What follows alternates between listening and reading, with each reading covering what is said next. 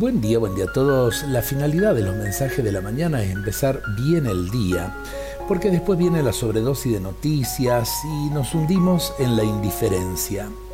Padecemos una sobredosis de noticias y sobre todo una monstruosa sobredosis de indiferencia ante las mismas.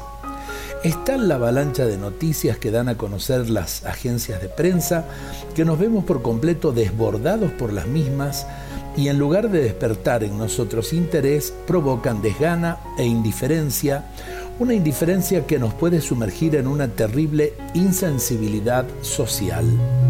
Una escasez de noticias que nos oculte la realidad y fomente la ignorancia de los hechos es muy negativa pero una sobredosis de noticias que nos sumerja en la indiferencia no es menos nociva, porque puede hacernos impermeables ante los urgentes problemas que hoy tiene planteados la sociedad. Lo que importa es seleccionar las principales noticias diarias y saber profundizar en ellas para sacar las consecuencias oportunas. Ignorar lo que pasa en el mundo sería un grave fallo pero permanecer indiferentes ante estos hechos revelaría además un gran cinismo.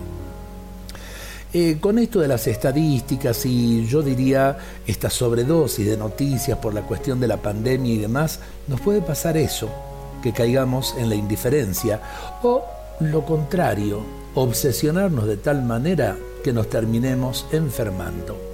Ojalá que el Señor nos proteja de todo esto y seamos eh, prudentes en el manejo de los medios de comunicación.